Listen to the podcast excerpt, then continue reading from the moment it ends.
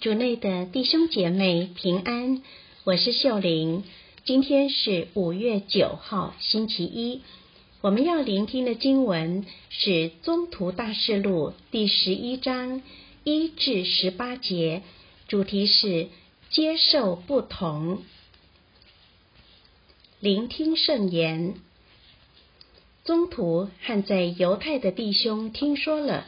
连外邦人也接受了天主的圣道，及至伯多禄上到耶路撒冷，那些受割损的人非难他说：“你竟进了未受割损人的家，且同他们吃了饭。”伯多禄便开始暗自解释说：“我在约培城祈祷的时候，在神魂超拔中见了一个异象。”由天上降下一个器皿，好像一块大布，系着四角，从天坠下，一直来到我面前。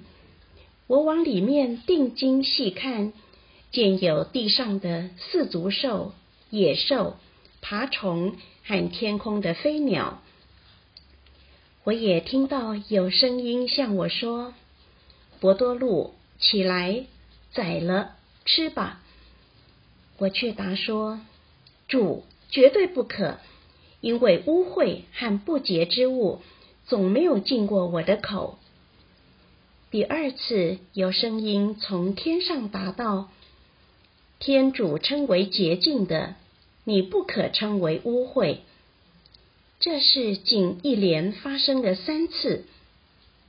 以后那一切又撤回天上去了。正在那时。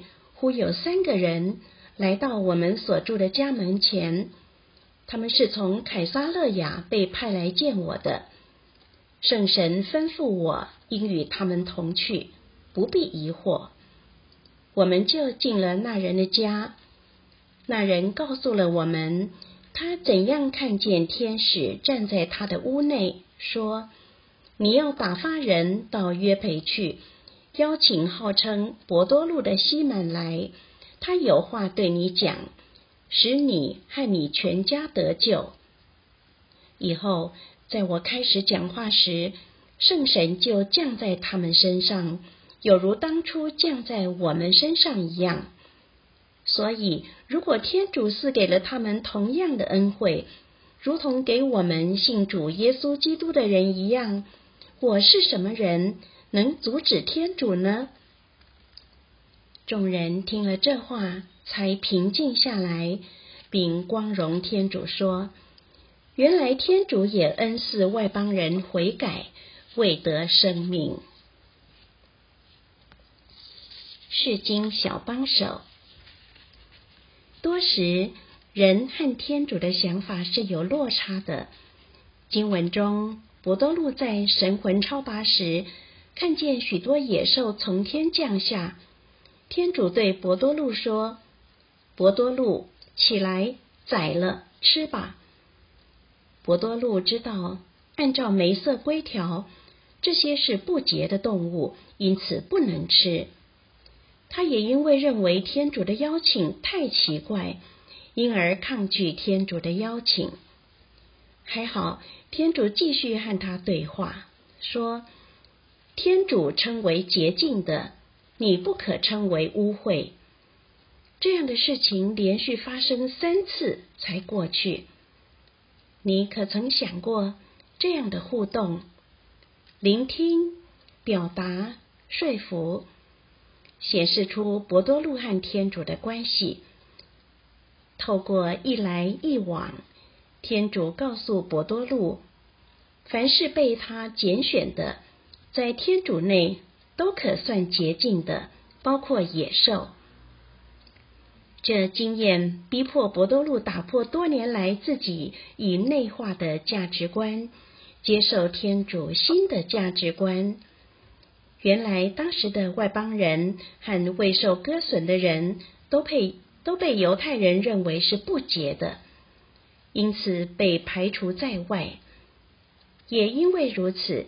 犹太人认为外邦人无法获得天主的恩赐和救恩，但天主透过博多禄祈祷的意象，重复告诉博多禄：那些在天主内被天主拣选的，全都是天主的人，没人可以被排除在外。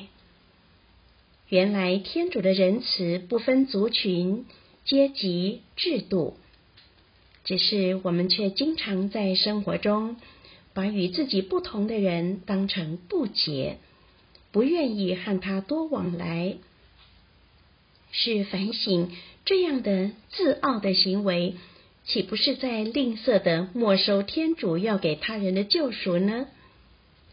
今天让我们意识到，天主要救赎每一个人，也让我们慷慨允许天主转变我们的想法，让我们更顺服他。品尝圣言。原来天主也恩赐外邦人悔改，未得生命。活出圣言。今天试着不分彼此，走出自己，把天主的救恩带给与你不一样的人。全心祈祷，主，请教导我选择爱所有的人。特别是那些和我不一样的人，希望我们今天都活在圣言的光照下。明天见。